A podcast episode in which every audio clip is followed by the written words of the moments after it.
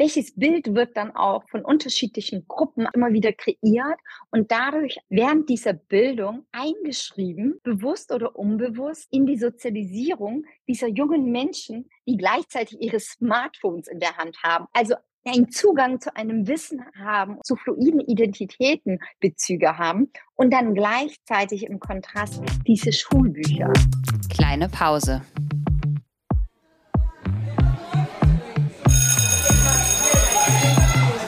Begegnungen in der Teeküche.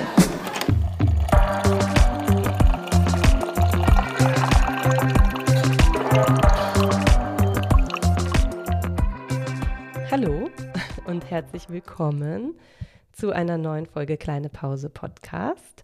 Begegnungen in der Teeküche und wie immer mit einer ganz tollen Gästin.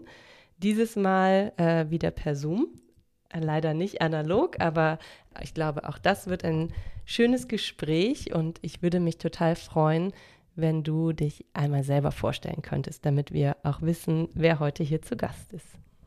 Hallo Nicole, danke für die Einladung. Meral El, ich ähm, nehme an dem Zoom aus Berlin teil, Berlin-Kreuzberg und ich bin Kulturwissenschaftlerin und du hast mich angefragt, heute mit dir äh, über die Studie zu sprechen, die ich im Juni publiziert habe zur Diskriminierung in Schulbüchern, einer exemplarischen Begutachtung aus einer diskriminierungskritischen Perspektive. Und ähm, ich arbeite und forsche im Themenfeld Rassismus, Antidiskriminierung, Partizipation, soziale Bewegungen und dekolonialer Theorie und bin ähm, also ich forsche nur zu den Themen, zu denen ich auch arbeite. Also da, wo ich zivilgesellschaftlich und aktivistisch verortet bin, dazu forsche und schreibe ich auch.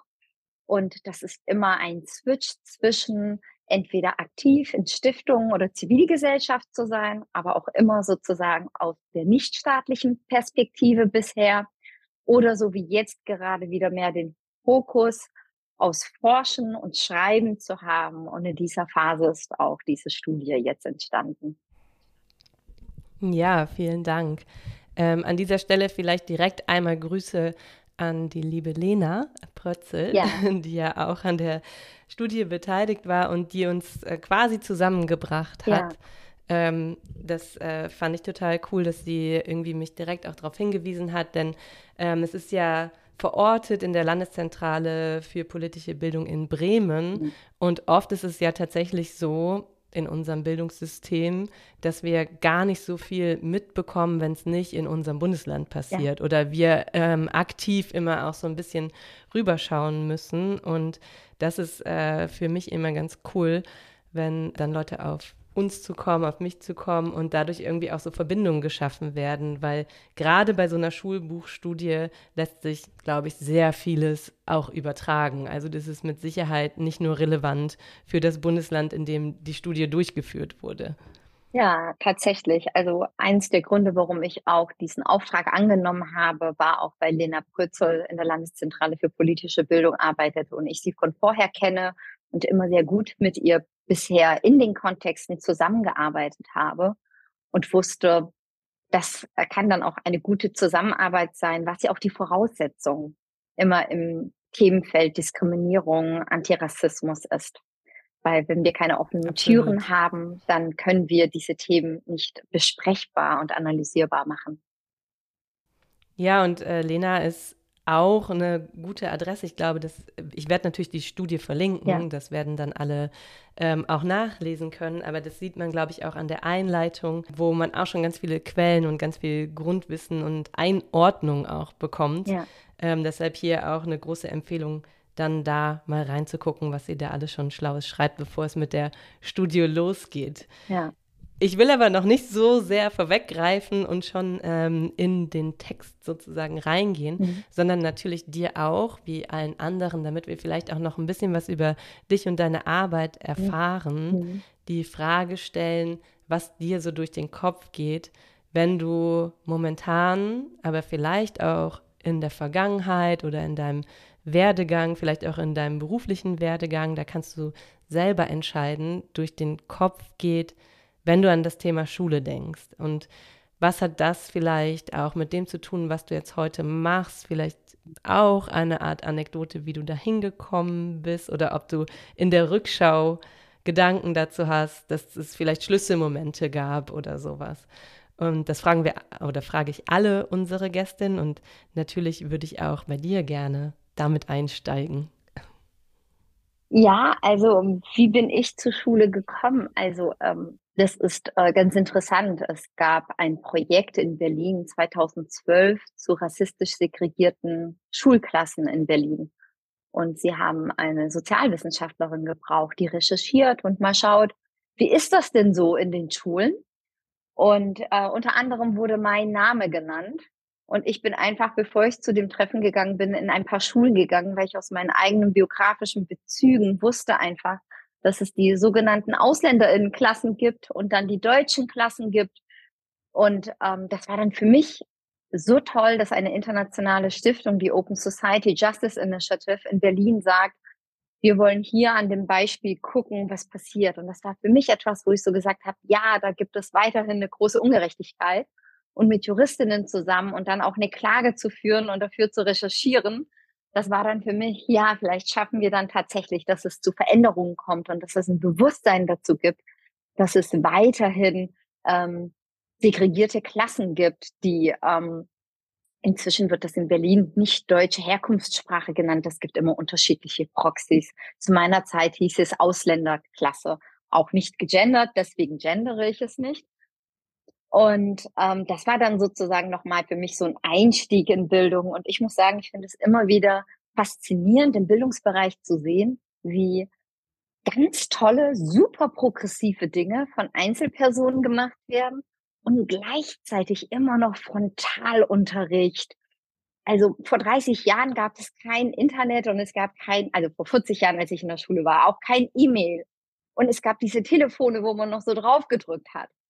Und jetzt wenn ich dann an Schule denke und jetzt auch diese Studie geschrieben habe, sind es immer noch diese schweren Schulbücher. Okay, es gibt auch digitale Schulbücher, ja, aber es wird immer noch mit diesen Schulbüchern auch gearbeitet. Und dann denke ich so, ich habe jetzt genauso wie auch hier mein Smartphone dann neben diesen Schulbüchern am liegen, am Tisch. Und dann denke ich, alle kommen in die Klasse, die Tür wird geschlossen, eine Lehrerin vorne. Okay, in den Grundschulen hat es sich ein bisschen geändert.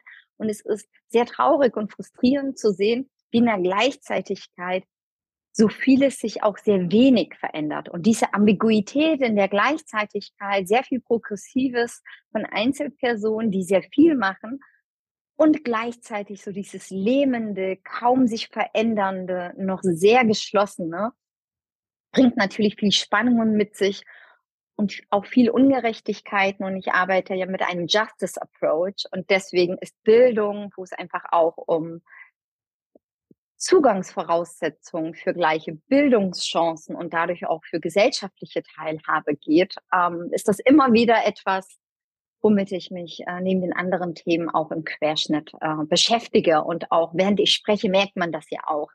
Ne? Da geht dann mein Herz auf, der Puls bebt und äh, ich freue mich, aber ich werde auch wütend und habe auch meinen Frust. Und gleichzeitig ähm, ist die Stärke einfach auch die zu sehen, wie viele tolle, engagierte Menschen es auch in dem Bereich gibt.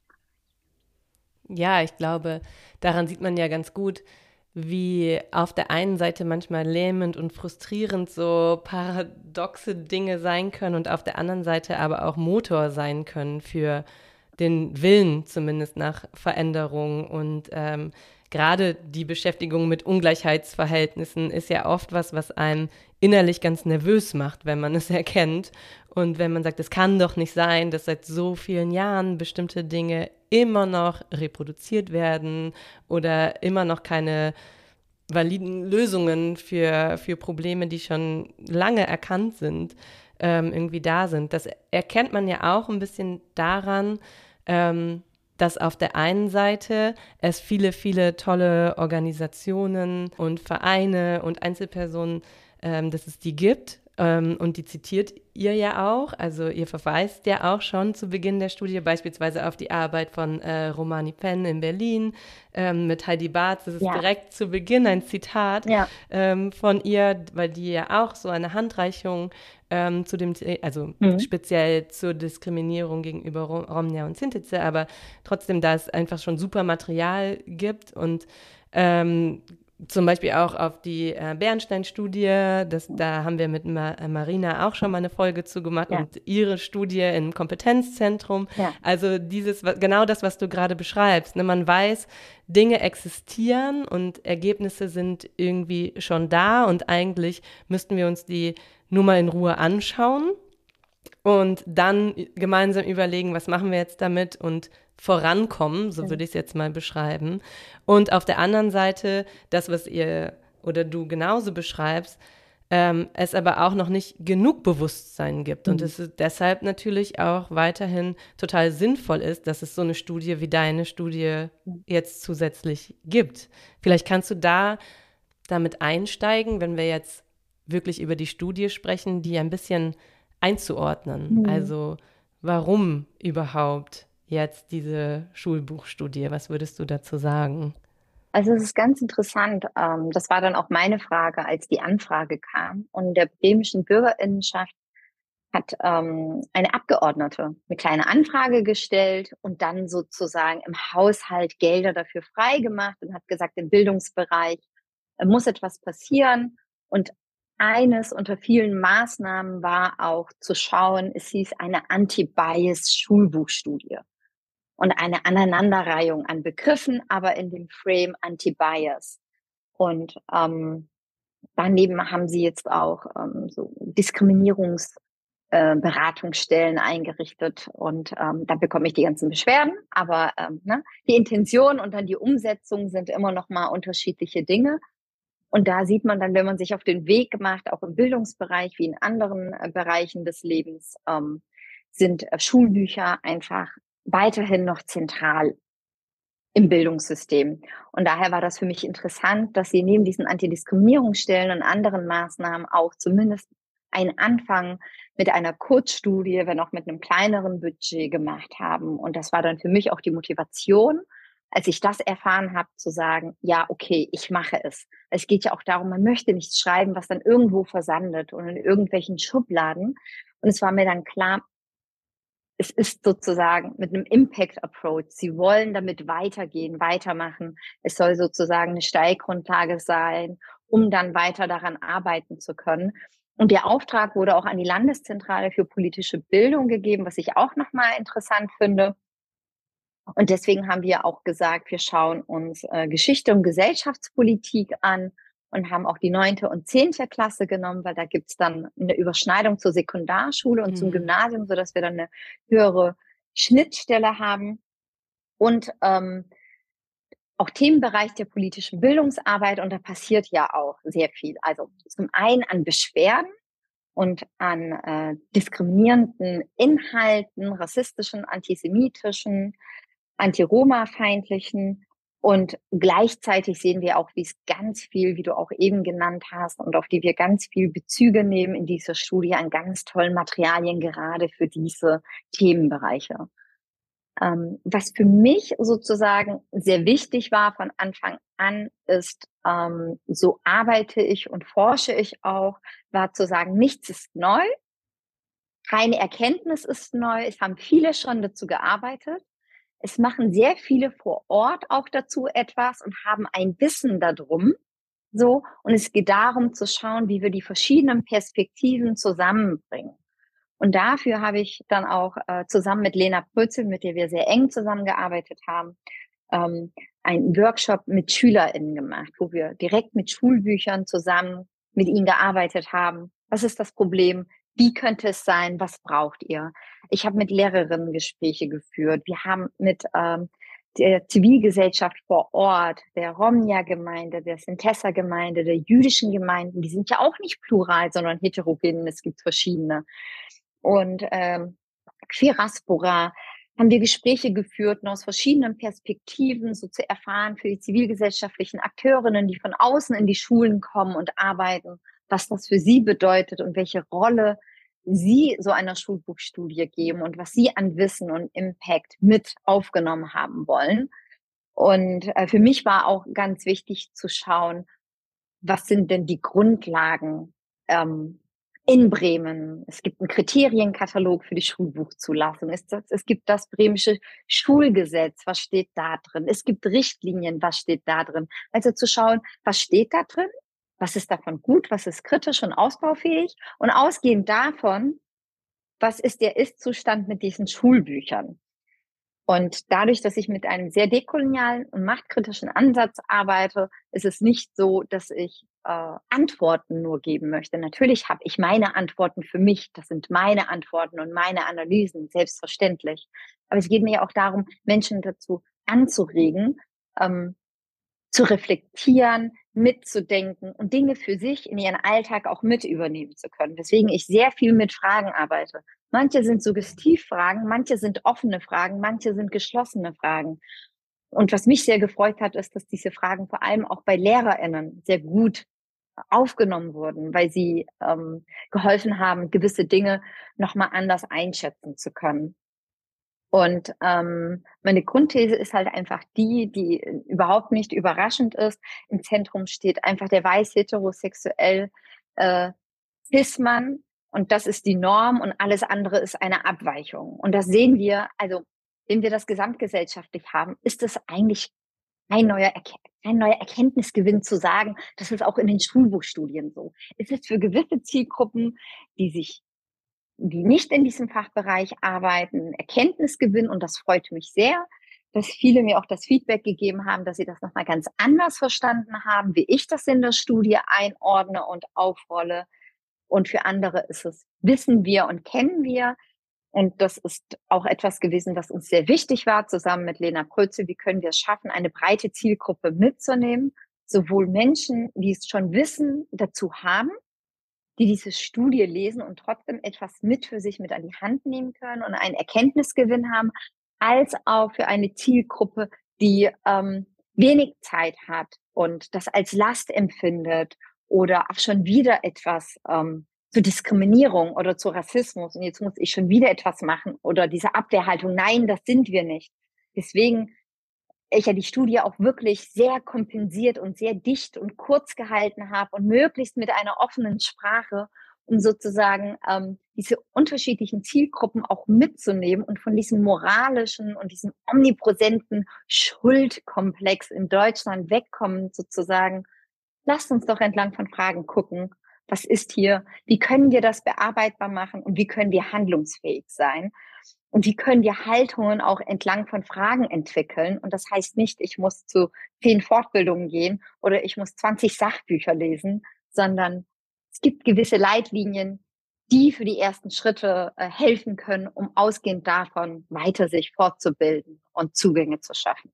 Du sprichst von Haltung und ich muss jetzt direkt an so ein Critical Thinking. Ich musste gerade irgendwie an, an Bell Hooks denken und zu sagen, wir können die Welt, also das ist jetzt kein Zitat oder so, aber diese, diese Haltung dazu, wir ja. können die Welt und diese Tatsachen ja erstmal zumindest eh nicht ja. ändern. Wir werden auch nicht irgendwie von jetzt auf gleich alle Schulbücher verändern können. Aber die Fragen, die leiten ja dazu an, wie gehe ich mit den Inhalten um und was kann ich machen, wenn ich irgendwie diese Dinge entdecke. Und ich glaube, diese Spannung, die du beschrieben hast, ähm, die ist ja auch erstmal was, was quasi als Filter permanent mitlaufen kann. Also das Bewusstsein darüber, dass wir eine ähm, Norm haben, von der nun mal, also oder auf der ähm, leider die Gesellschaft aufgebaut ist und aufgebaut wurde. Und das bekommen wir nicht innerhalb, äh, ein, keine Ahnung, eines Jahrzehnts einfach mal so,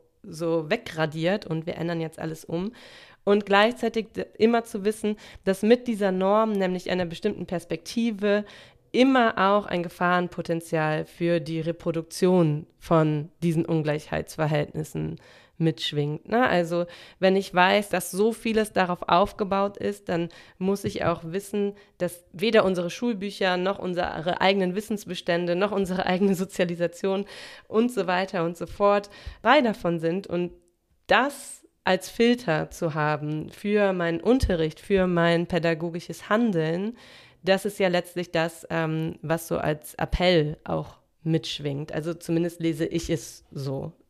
Definitiv, so ist es auch. Ähm, weil das eine ist, wo erkenne ich sozusagen die Inhalte, die problematisch sind? Und wo brauche ich das? Wo brauche ich Fragen, um sie überhaupt erkennen zu können? Weswegen ich die Bücher in zwei Durchgängen gesichtet und gelesen habe. Ich habe wirklich diese zehn Bücher gelesen. Ähm, und das war teilweise auch wirklich schmerzvoll und an gewissen Stellen auch wirklich mit Wow, da wurde ein Abschnitt richtig gut überarbeitet äh, Momenten. Und ich habe dann sozusagen ähm, mir zum einen so die Ebene angeschaut, zu schauen, von wem wird gesprochen und wie wird gesprochen und wessen Geschichte wird wie erzählt und wer erzählt und definiert was und wer wird repräsentiert und wer nicht. Und neben dieser Textebene dann aber auch nochmal die Ebene der Bilder und des Layouts und wie diese Bücher gestaltet sind, sich anzuschauen und sozusagen, welches Wissen und welche Geschichten werden erzählt.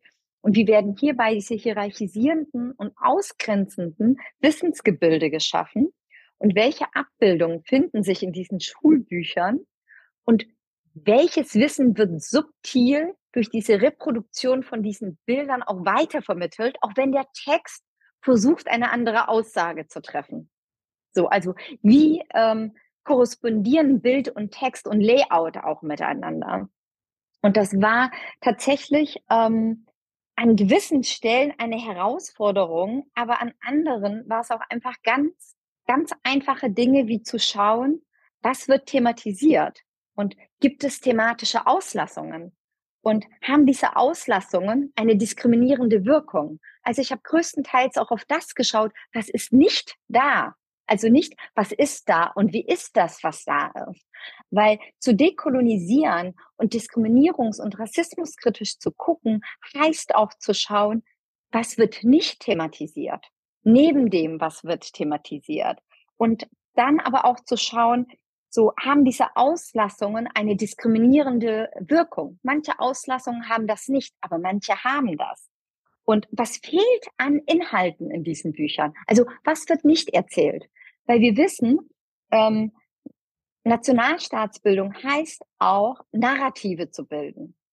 Und Bildung ist ein Teil dessen der Sozialisierung, womit Bürgerinnen geschaffen werden, die diese Narrative tragen sollen. Welches Narrativ wird hier erzählt? Und was fehlt an Inhalten? Was fehlt an Perspektiven, die mit diesen Inhalten gekoppelt sind? Also wer ist dann das Wir, über das gesprochen wird?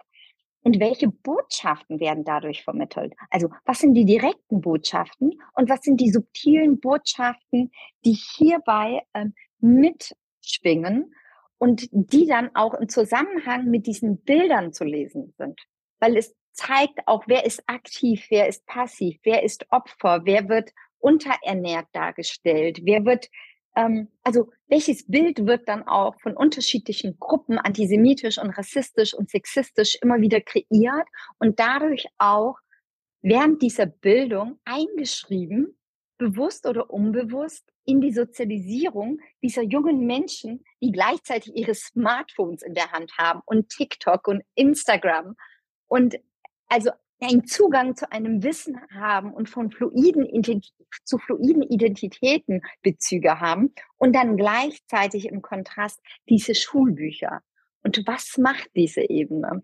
Wichtig ist aber auch an dieser Stelle zu sagen, ich habe mir die zehn Printbücher angeschaut und nicht die digitalen.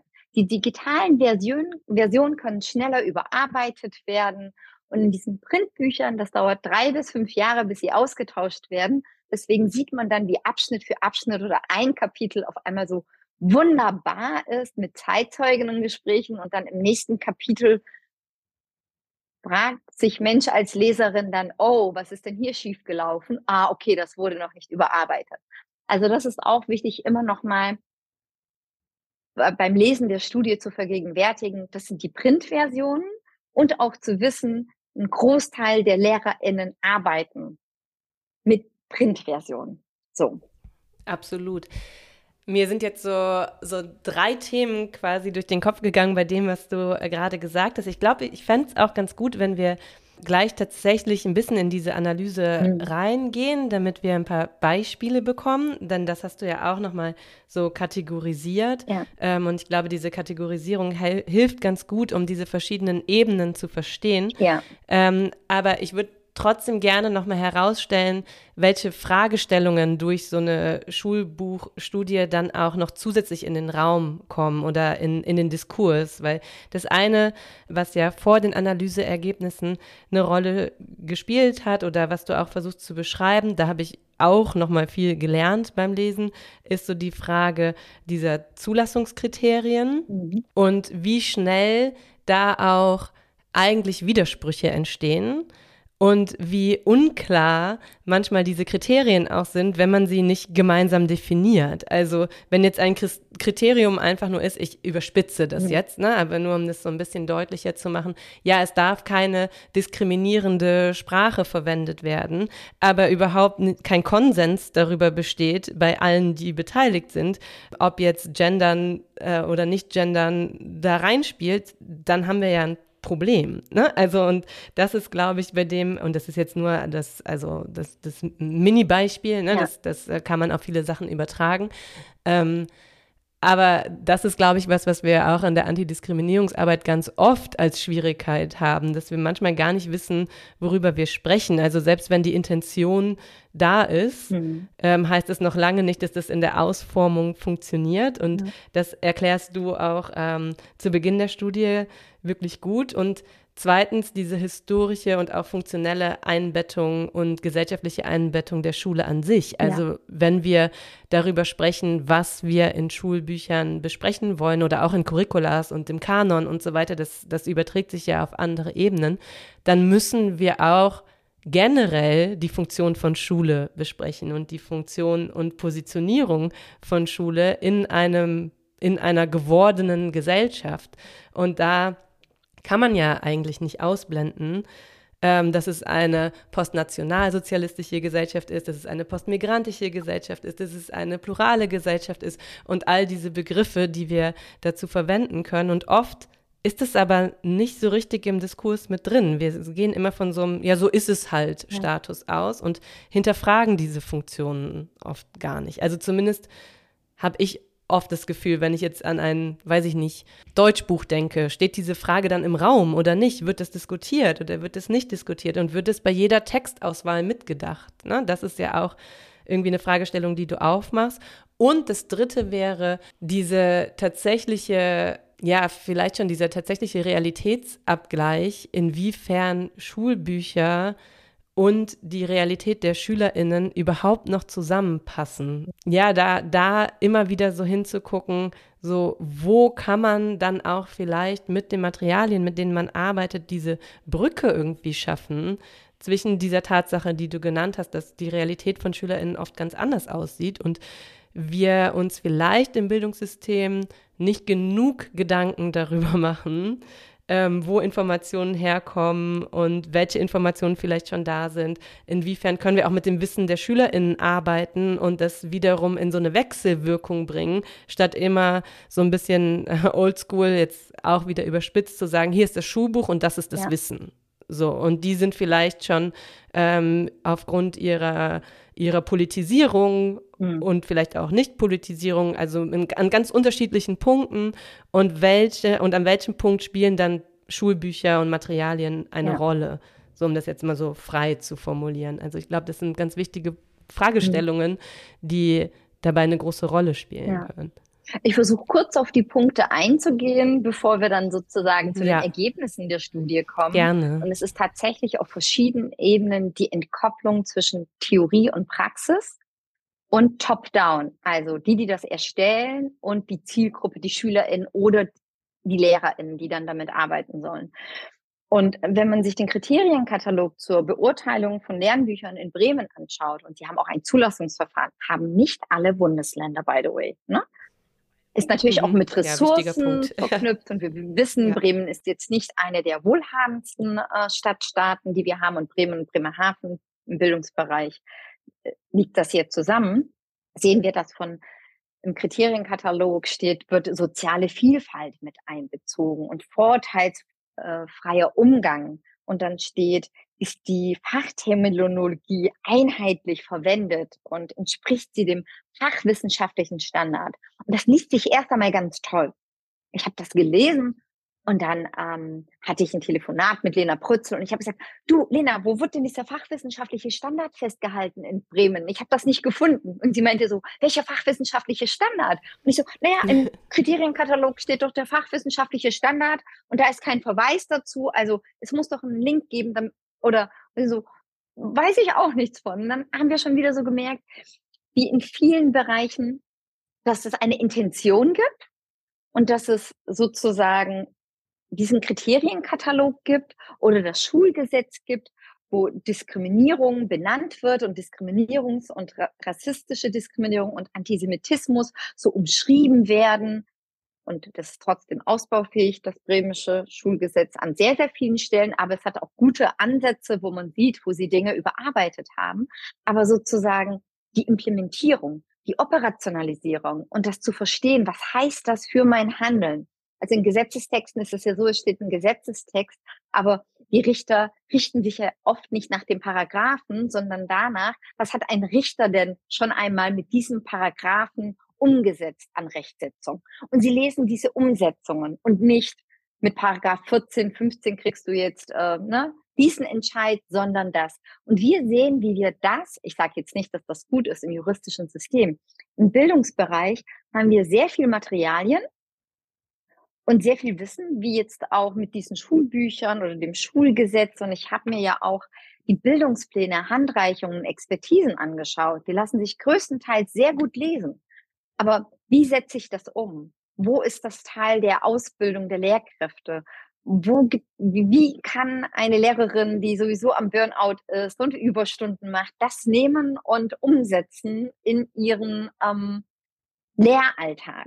Und da sehen wir sehr große Widersprüche und auch Übersetzungsfehler. Also ist oder keine Übersetzung, sondern es, es ist nebeneinander.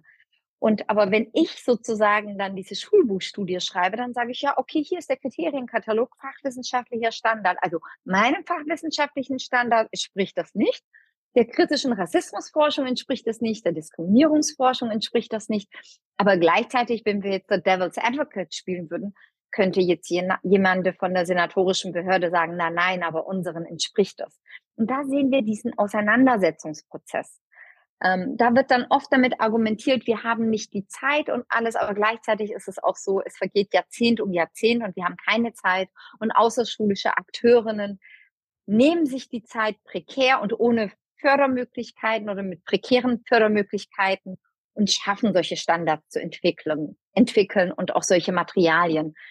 Und da sehen wir an verschiedenen Stellen ähm, die, die Kriterien und dann die Umsetzung in den Schulbüchern oder äh, die Schulbücher und die Lebensrealität der äh, LehrerInnen und der SchülerInnen und wo da dann diese Übersetzungsleistung ähm, stattfinden kann oder nicht. Mm, um jetzt etwas mal ganz Provokatives zu sagen.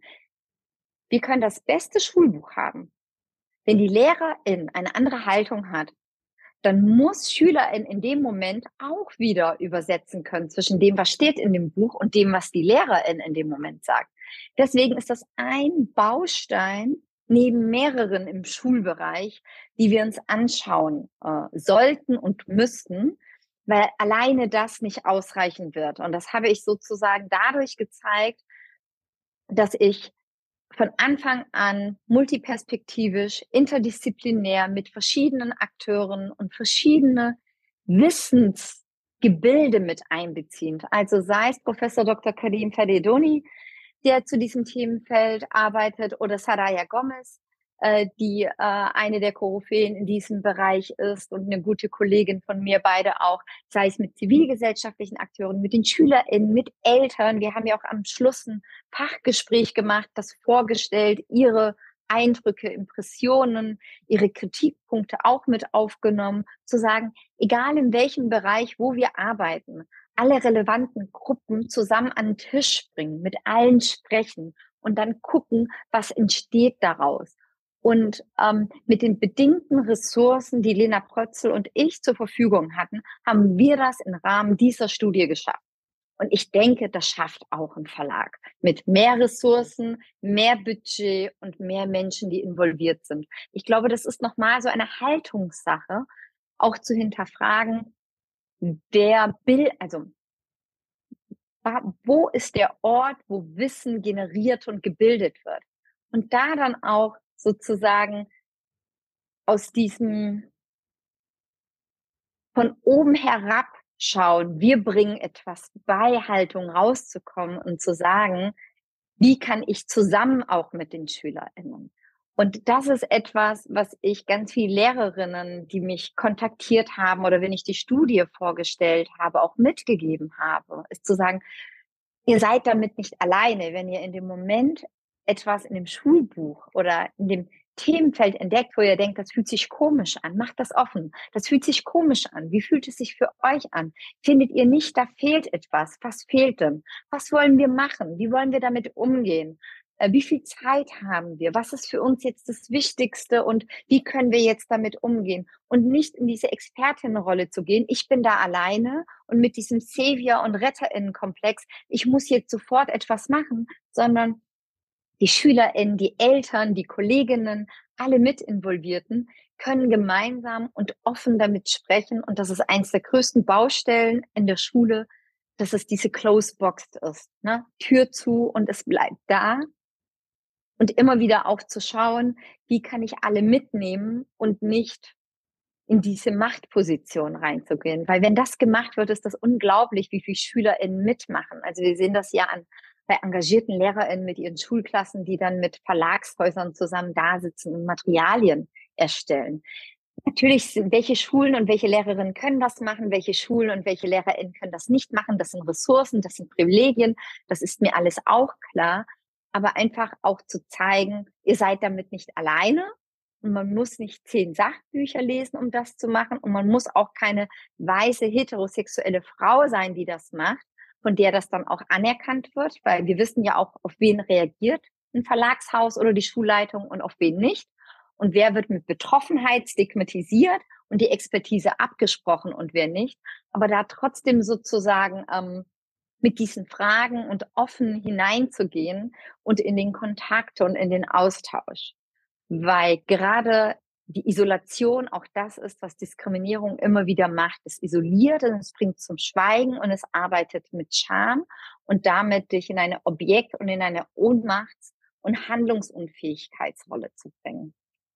Und das ist auch ganz interessant dann in den Schulbüchern, ne? wenn dann Kolonialismus behandelt wird, weil du ja dann an einem dritten Punkt gesagt hast, ne?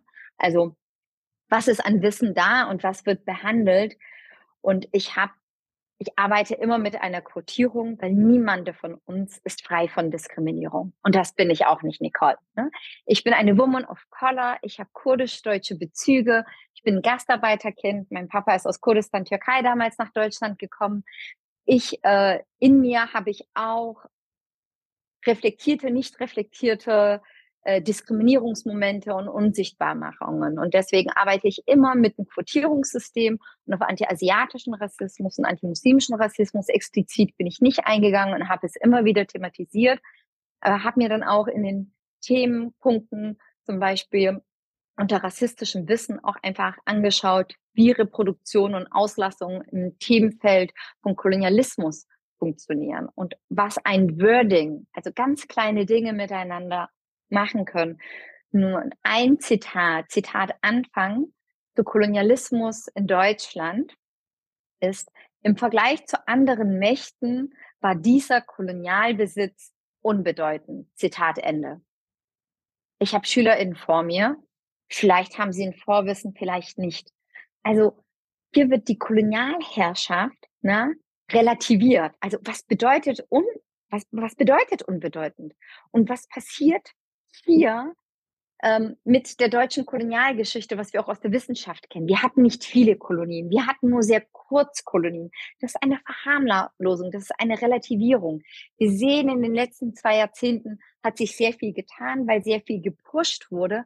Aber wir sehen hier auch eine Haltung derer, die diese Schulbücher erstellen. Und das ist eine, das ist ganz klar epistemologischer Rassismus. Hier wird rassistisches Wissen bewusst oder unbewusst reproduziert. Ich sage nicht, eine Person sitzt da und macht das bewusst, aber diese Person reflektiert nicht.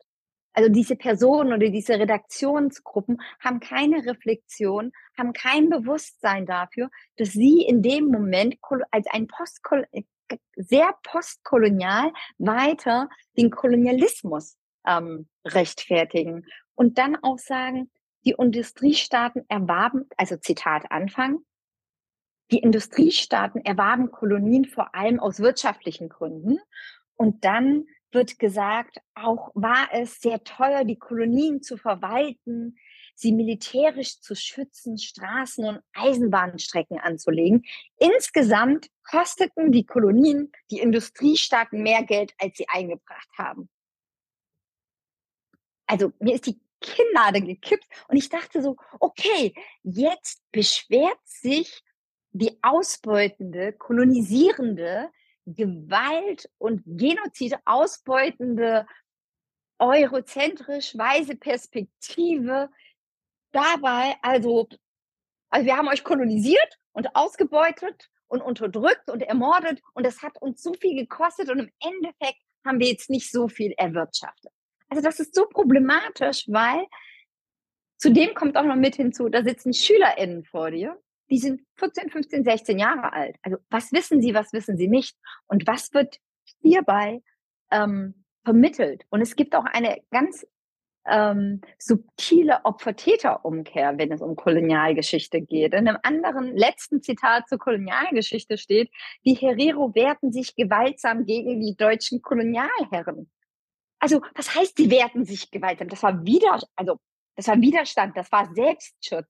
Also, wenn SchülerInnen dieses Wissen nicht haben oder sagen wir LehrerInnen, warum auch immer im Rahmen auch ihrer Lehrerinnenausbildung dieses Wissen nicht bekommen haben, sehen wir hier eine ganz klassische Opfer-Täter-Umkehrung, die ganz klassisch im rassistischen, epistemologischen Wissensgebilde ist. Und ähm, das ist so, so, also es gibt Ansätze und punktuell sehr kritische und reflektierte Stellen. Und das sind die, wo es Kritik gab und das dann in diesen Schulbüchern an diesen Stellen überarbeitet wurde. Aber die sind punktuell. Der Tenor ist dieser. Und über die Bilder spreche ich nicht, weil selbst wenn der Text kritisch ist, sind die Bilder oft noch aus Täterinnenperspektive. Und dasselbe sehen wir auch im Bereich Antisemitismus. Also ähm, wo der Tenor weiterhin der ist, dass Antisemitismus in Anführungsstrichen ein Vorurteil ist. Das ist nicht der fachwissenschaftliche Standard. Antisemitismus ist kein Vorurteil. Und dann äh, gibt es super problematische Aufgaben, die äh, Diskriminierung reproduzieren können durch die Aufgabe bei der Bearbeitung. Zitat, vielleicht hast du schon Vorurteile gegenüber Juden oder anderen Bevölkerungsgruppen gehört. Aufgabe eins tragt solche Vorurteile zusammen.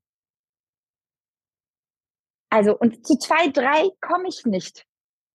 Also die Lehrerin und was dann passiert und wie fange ich das auf? Also auf welcher Wissensgrundlage sollen sie das diskutieren? Es gibt vorher keine Definition zu Antisemitismus, mit der sie das machen können. Und es gibt ein, zwei Momente in gewissen Schulbüchern, wo das gut gemacht wird. So, aber sie sind punktuell und der Tenor ist dieser.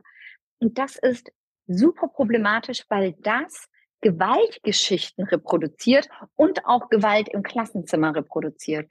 Zum einen für die Betroffenen, die da sitzen, aber auch sozusagen in der Art, wie dann darüber, also du bist Lehrerin, du weißt das besser wie ich, wie dann in den Pausen und im äh, Pausenhof darüber dann gesprochen wird und was das mit diesen SchülerInnen macht. Weil sie ja diese Gewaltgeschichte, diese Genozide, diese gewaltvolle Sprache unbewusst mitnehmen und dann heißt es, ja, Sprachverbot auf Schulbüchern, die SchülerInnen sind so sie sind antisemitisch, die haben Rassismusproblem und ich lese diese Schulbücher und ich denke dann so, ähm, finde den Fehler. Absolut. Da finde ich besonders spannend, dass du das so betonst, dass es auch nicht nur ein, ein punktuelles Suchen nach Diskriminierung in Schulbüchern sein kann, ne? sondern dass dieses Zusammenspiel auch so unfassbar stark wirken kann. Also da, ähm, ich habe bei diesen ganzen Beispielen, die du ja aufzählst und immer wieder mit den Fragen, die du jetzt auch geteilt hast, ähm, ja, reflektierst oder zum Reflektieren darüber anregst. Ich habe so oft so wow, äh, uff, äh, wow äh, dran geschrieben, weil ich gerade diese Kombination so krass finde, wenn man sich das immer wieder bewusst macht, dass auf der einen Seite eben was dargestellt wird, was vielleicht schon problematisch ist und dann aber auch noch eine Aufgabe folgt, die problematisch ist.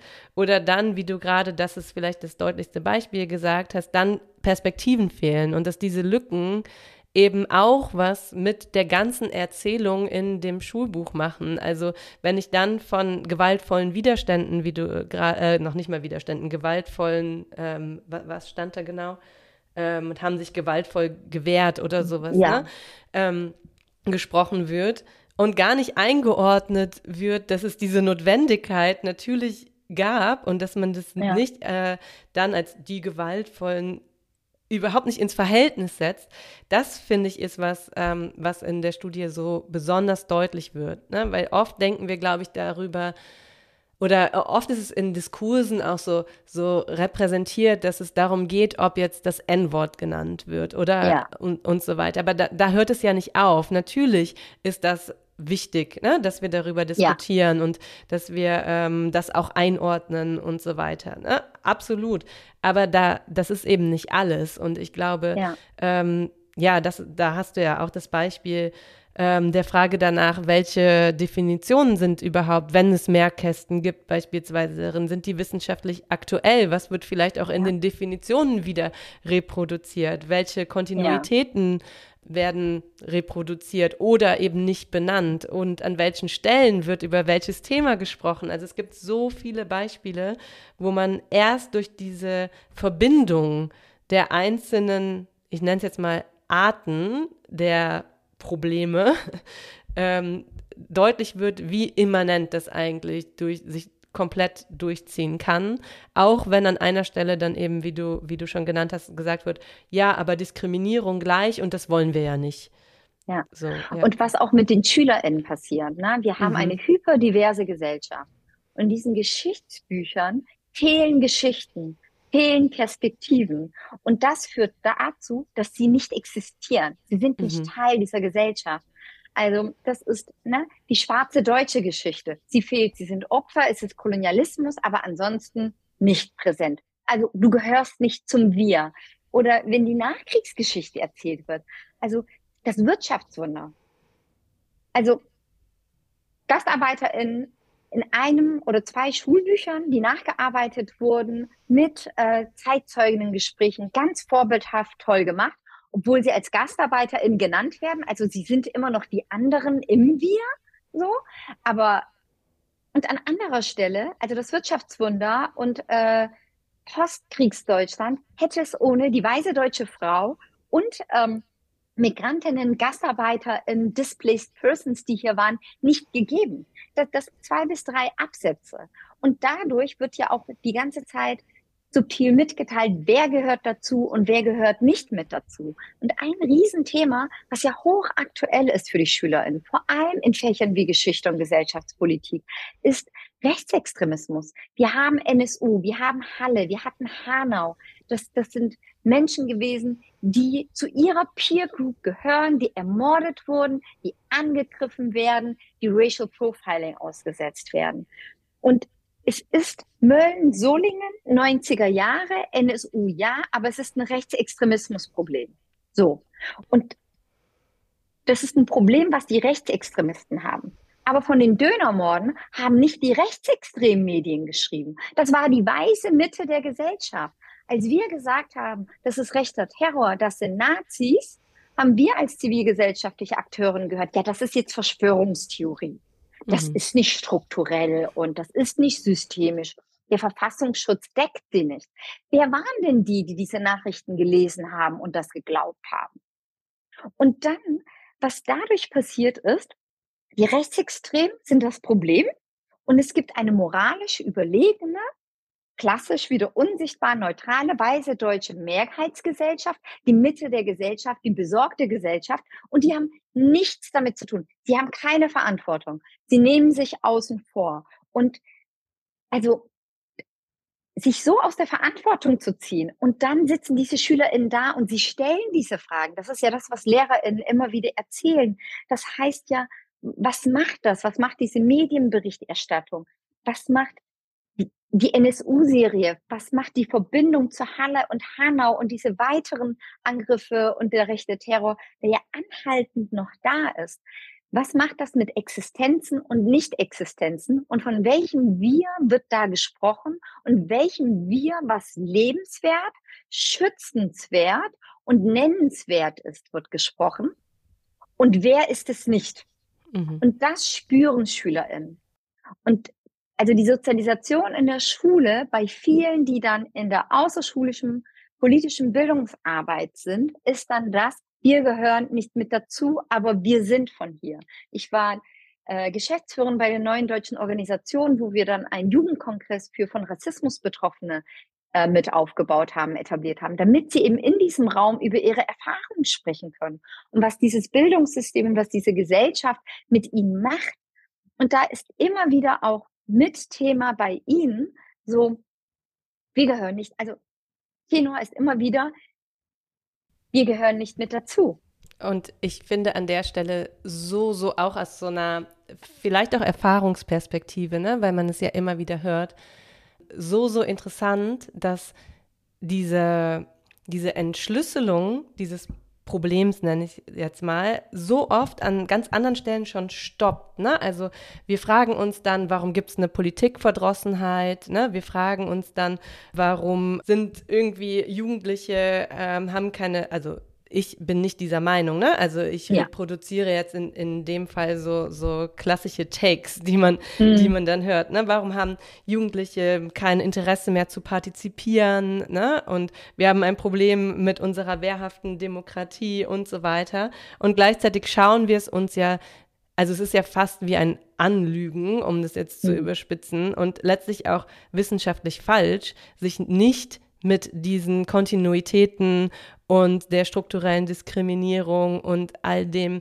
auch in der Mitte der Gesellschaft auseinanderzusetzen. Also wir haben so Dinge wie die Mitte-Studie, wir haben so viele andere tolle Organisationen, die wissenschaftlich in diesen Bereichen arbeiten. Und wir picken uns in Schule oft nur die Sachen raus, die wir uns rauspicken möchten.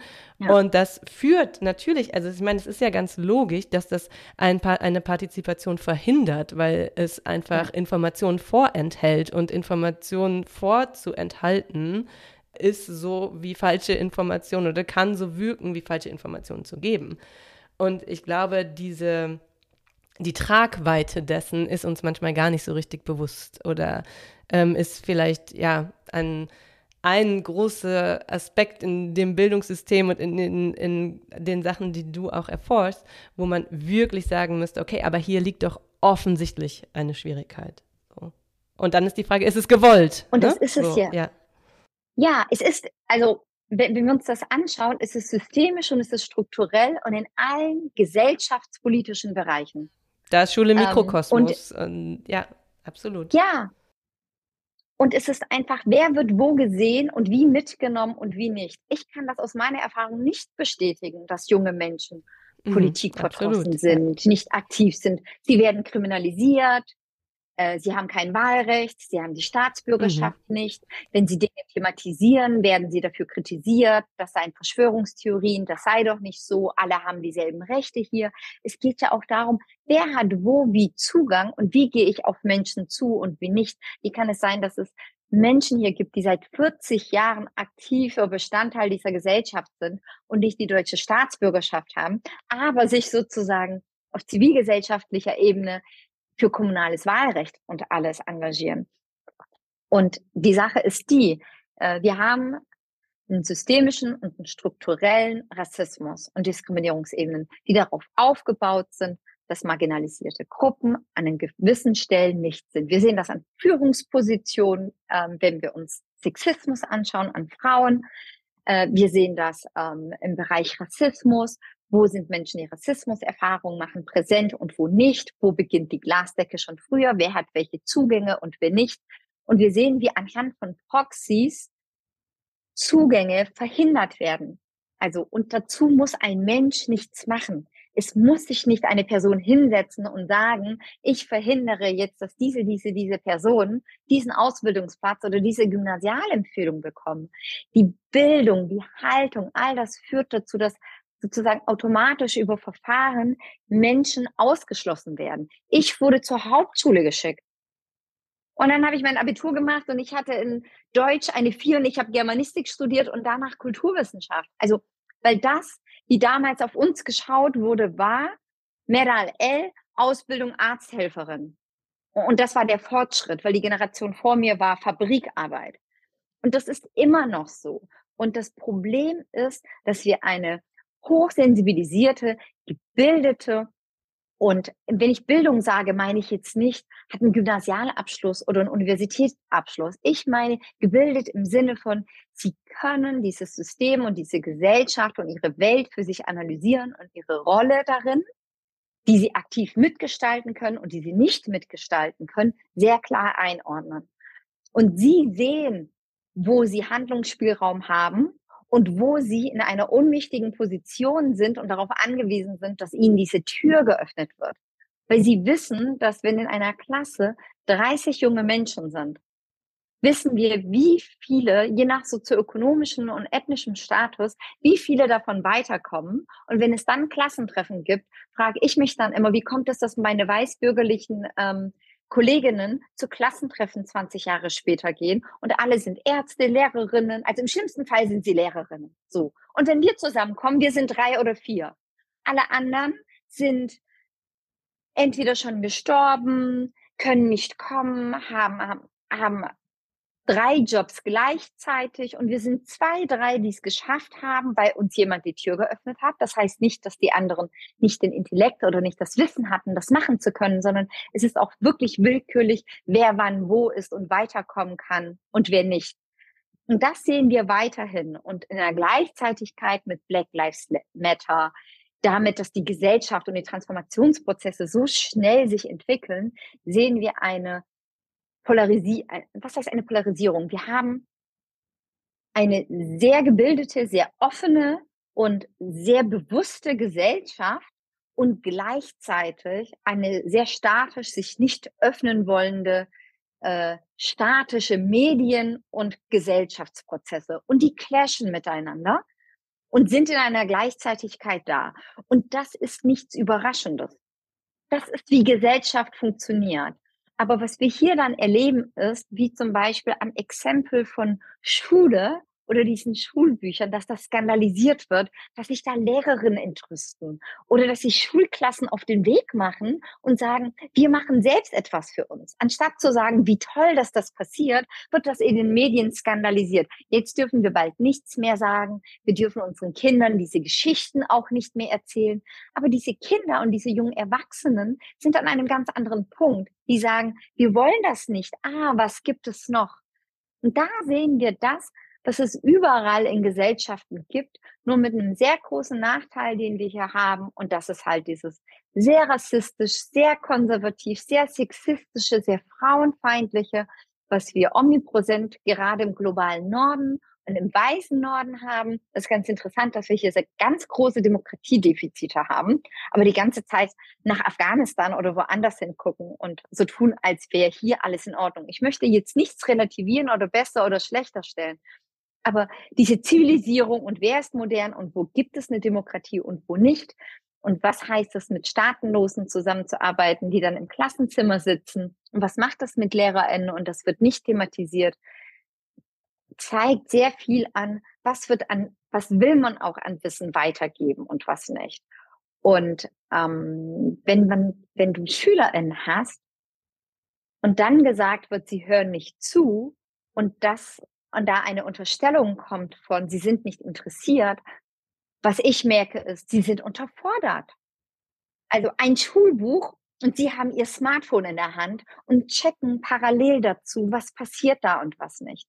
Und da muss man dann auch nochmal gucken, wie wirklich aktiver multimedial gearbeitet werden kann, um an ihren Lebensrealitäten sich orientierend das zu machen. Und deswegen ist auch eine meiner Forderungen zu sagen, Schulbücher in Schülern, mit LehrerInnen, mit Eltern, mit SchülerInnen, mit allen Beteiligten zusammen erstellen. Also es kann nicht sein, dass wie ein, ne, wie so ein Alien, wie so ein Helikopter, es wird etwas außen gemacht und dann wird es transportiert. Es funktioniert nicht und wir wissen das.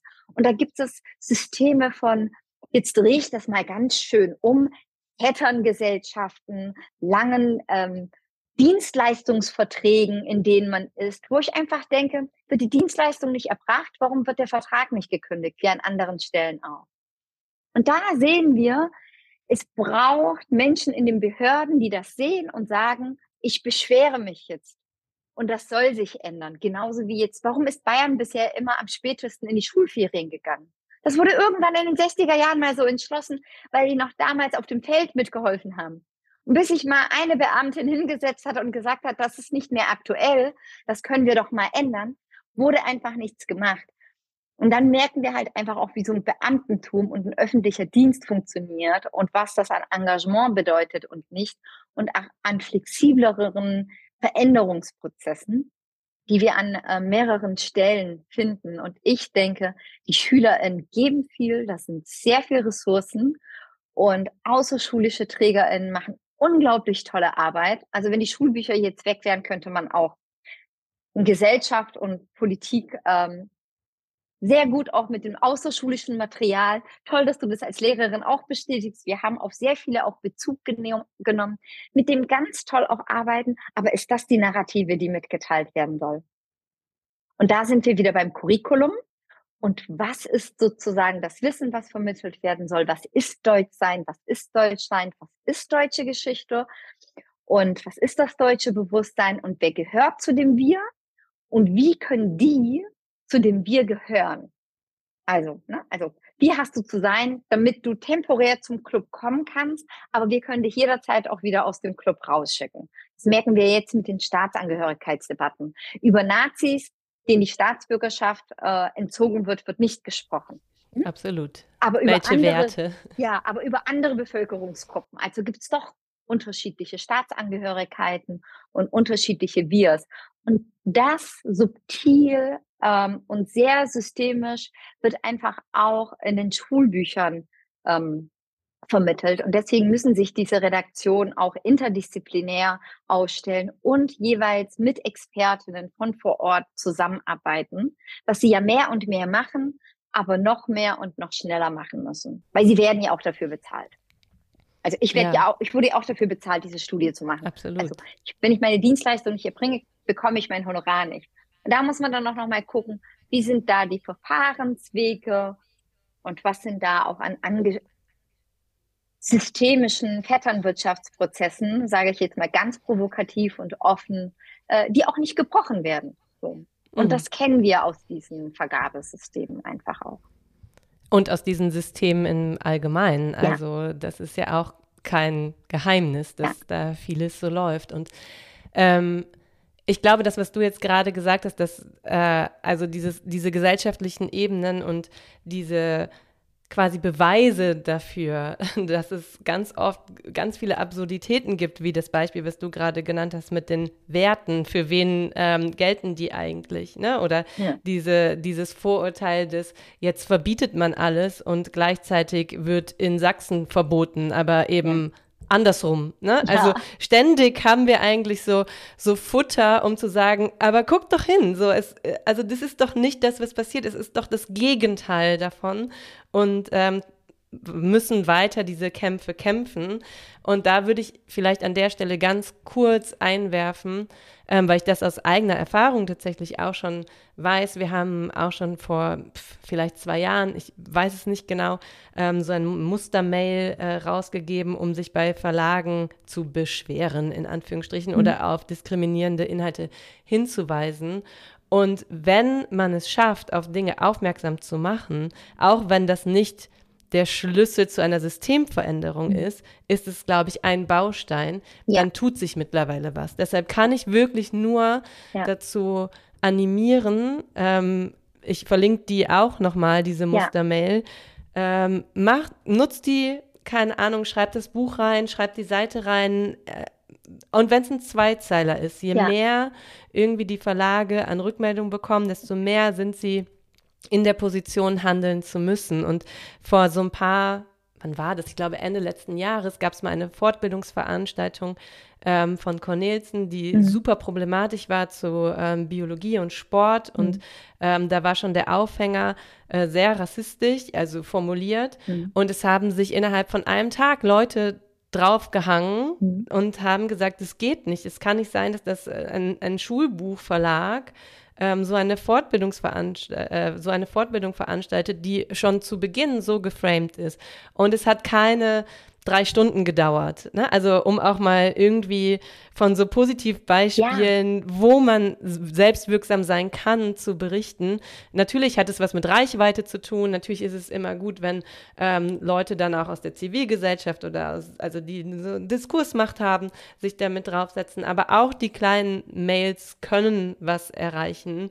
Und ähm, je mehr es davon gibt, desto besser ohne unterschlagen zu wollen, dass es natürlich keine Lösung für systemische Veränderungen also keine ausreichende Lösung sein kann. Und ja. gleichzeitig heißt das ja nicht, alles ist so schlimm und wir können nichts machen. Wir Absolut, machen etwas, ja. wir bewirken etwas, wir können alle in unserem täglichen Handeln, sei es einfach nur mit solchen Fragen arbeitend, etwas machen. Und wie du sagst, die Schulbuchverlage reagieren. Und ähm, und das ist, weil sie auch in einem Handlungszwang sind und natürlich auch äh, mithalten wollen. Und selbst diesen mhm. Standard und diesen Anspruch, manche bereitwilliger, andere weniger bereitwillig sich da auf den Weg machen.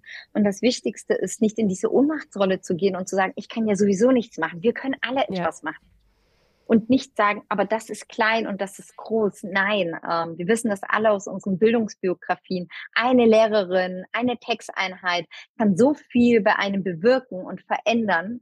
Und das ist Gold wert. Und das ist ja auch eins der Gründe, warum ich auch ähm, weiter immer wieder im Bildungsbereich arbeite, weil Veränderungen möglich sind und in kurzer Zeit auch sehr viel ähm, erreicht wurde und noch mehr auch möglich ist und wir immer wieder zeigen müssen, sei es auf individueller Ebene, wenn ich ein Buch vor mir im Klassenzimmer habe, das zu thematisieren, muss dann auch keine Mail sein an den Schulbuchverlag, aber dann mit den ja, SchülerInnen zusammen klar. in Austausch zu gehen und zu sagen so, oh, für mich fühlt sich das komisch an, wie geht's euch denn damit? Ich kann gar nicht sagen, was jetzt genau, aber wie wollen wir denn jetzt damit umgehen? Weil ich finde, hier fehlt doch etwas. Was sagt ihr denn? Absolut. Das ist so wichtig. Das ist so essentiell, weil das ist kritisches Denken. Das heißt, ich nehme Fakten nicht an, sondern ich kann Fakten prüfen. Woran kann ich merken, ist eine Quelle äh, gut oder schlecht oder vollständig oder unvollständig oder warum ist es wichtig, sich mehrere Quellen anzugucken? Das ist das Beste, was man SchülerInnen mitgeben kann. Und ähm, immer in dieser handelnden Position zu bleiben und auch nicht isoliert und Alleinkämpferin und dann Burnout, sondern sich auch auszutauschen. Und die Veränderung kommt, weil wir sind da und die SchülerInnen sind da und die und äh, der Gegenwind kommt ja, weil sich auch so viel verändert und so viel gefordert wird. Ne? Es ist ja eine Reaktion auf eine Aktion.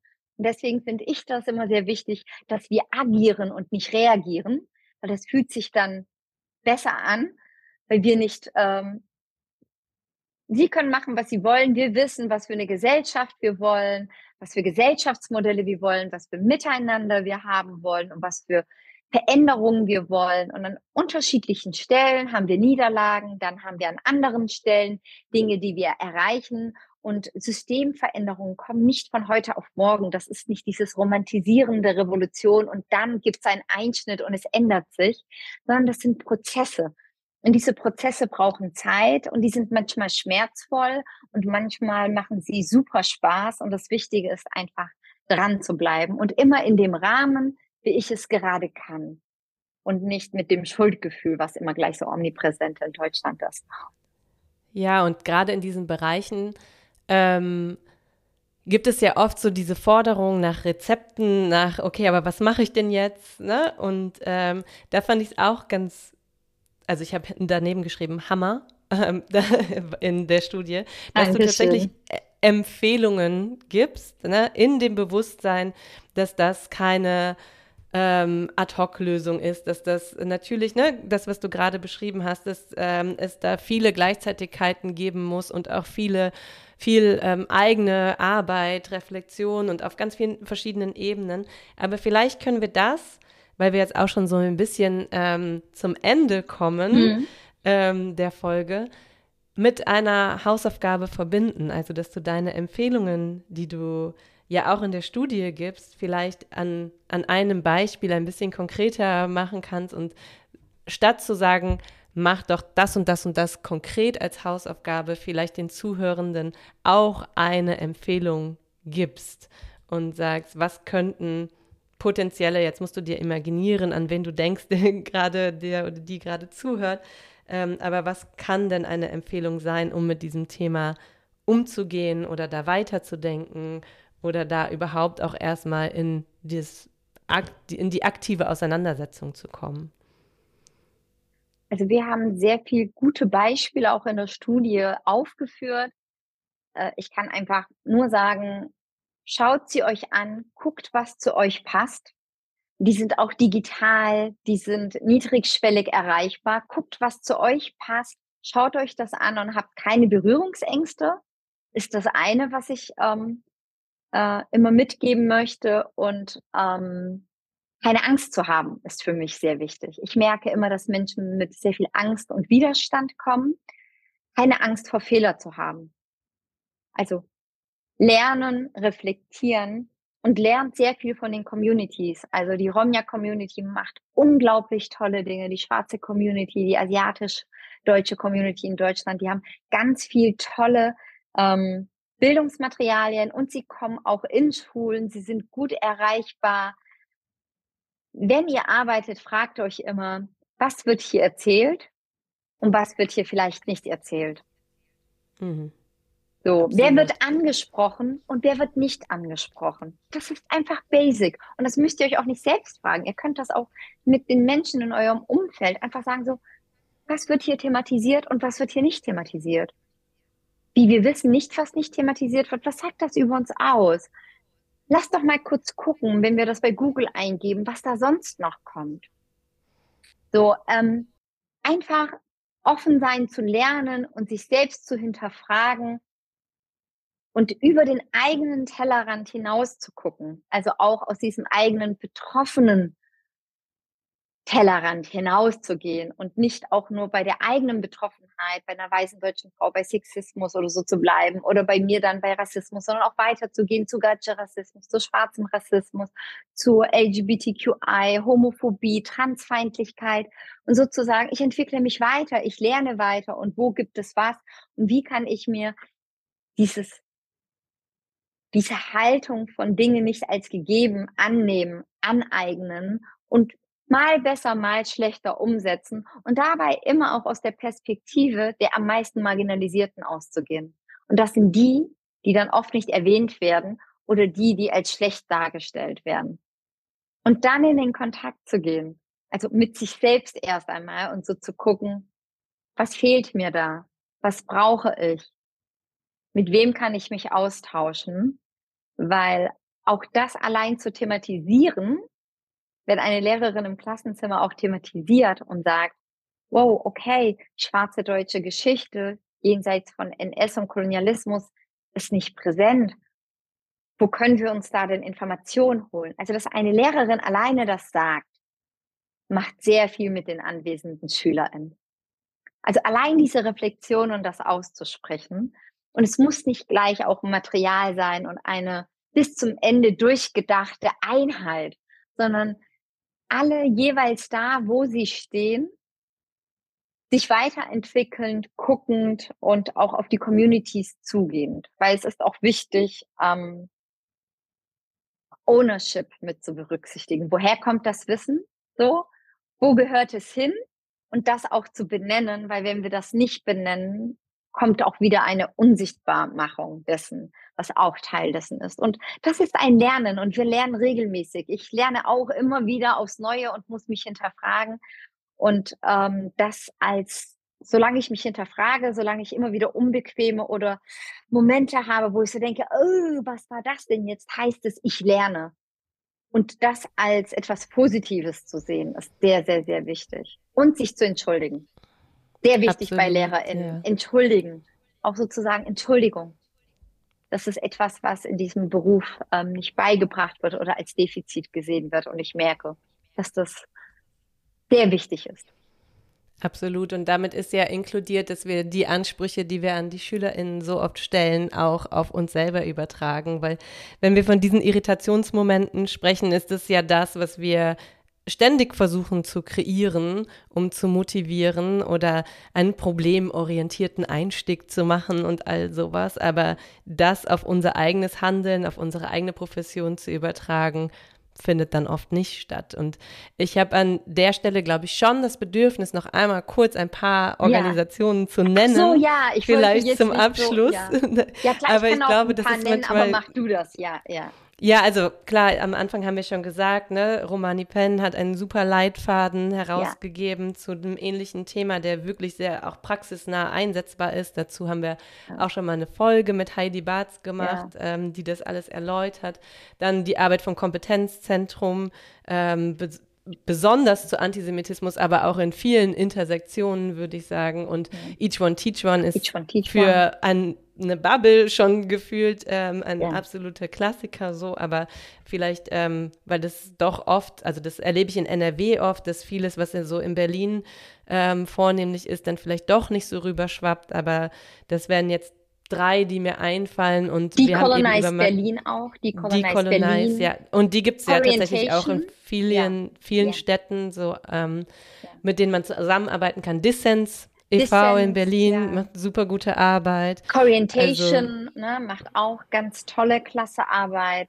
Und ähm, es ist es ist unglaublich, wie viel in den Communities passiert. Ja, und wenn man auch auf die absolut. Seite von Romani Penn geht oder von Corientation oder von Each One Teach One und Decolonize Berlin, die sie dann auch auf die anderen verweisen und verlinken. Ja und auch ganz tolle Module, die sie auch schon haben, die sie Absolut, mit ja. Klassen machen, die auch außerschulisch und auch in Schulen sind.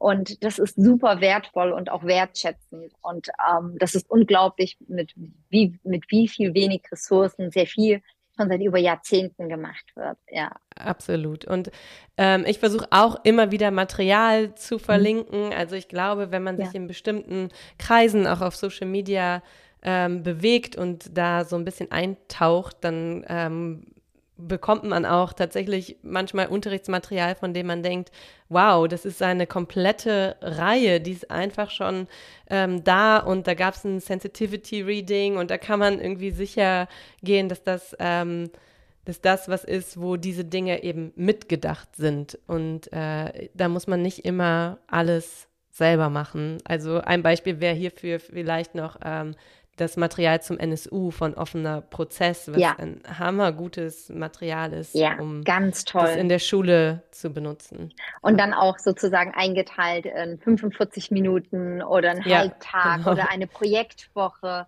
Und ich glaube, wenn man erstmal an einer Stelle beginnt, durch die Verweisung und alle in ihrem eigenen Rhythmus, sieht man, wie sich das wie so ein Fächer aufmacht und dann äh, ist man plötzlich Teil der Bubble. Und das sind halt diese ähm, Wissensgebilde. Ne? Und dann öffnet sich einem Absolut. ein anderes Wissensgebilde, ein kritisches, dekoloniales, multiperspektivisches, was sehr inklusiv ist und mit aufnehmend. Und ähm, deswegen bin ich sehr zuversichtlich in der Hinsicht. Ich finde es einfach nur ähm, aus der Perspektive der SchülerInnen immer wieder ähm, traurig, wenn sie dann vor einem sind und so sagen, so ja, aber meine Lehrerin kannst du mhm. mit ihr sprechen? Ich dann so, ich glaube nicht, dass das deiner Geschichtsnote ja. dienlich ist. Du solltest eine gut bekommen. Schreibe, was sie will.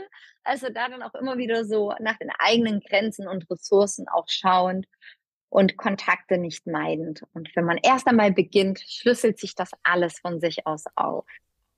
Ja, großes ja. Dankeschön, Nicole. Ich äh, verfolge Ein riesen Dankeschön an, an dich. Ja.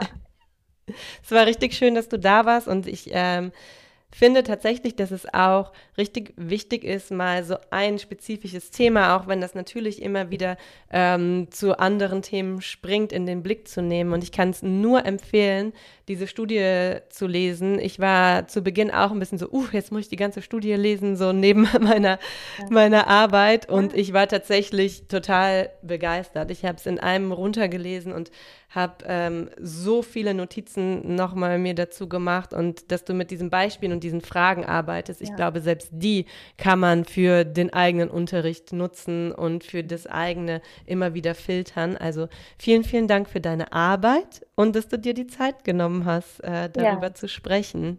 Das war mir nämlich sehr wichtig, dass Menschen auf dem Weg zur Arbeit auf dem Handy das lesen können und das Wichtigste mitnehmen können, weil äh, die Zeit für solche Studien zu haben, ist auch ein Privileg. Daher bedeutet mir das sehr Absolut. viel, wenn ich immer wieder dieses Feedback bekomme. Vielen Dank, Nicole. Und vielen Dank fürs Zuhören. Bis zum nächsten Mal. Tschüss.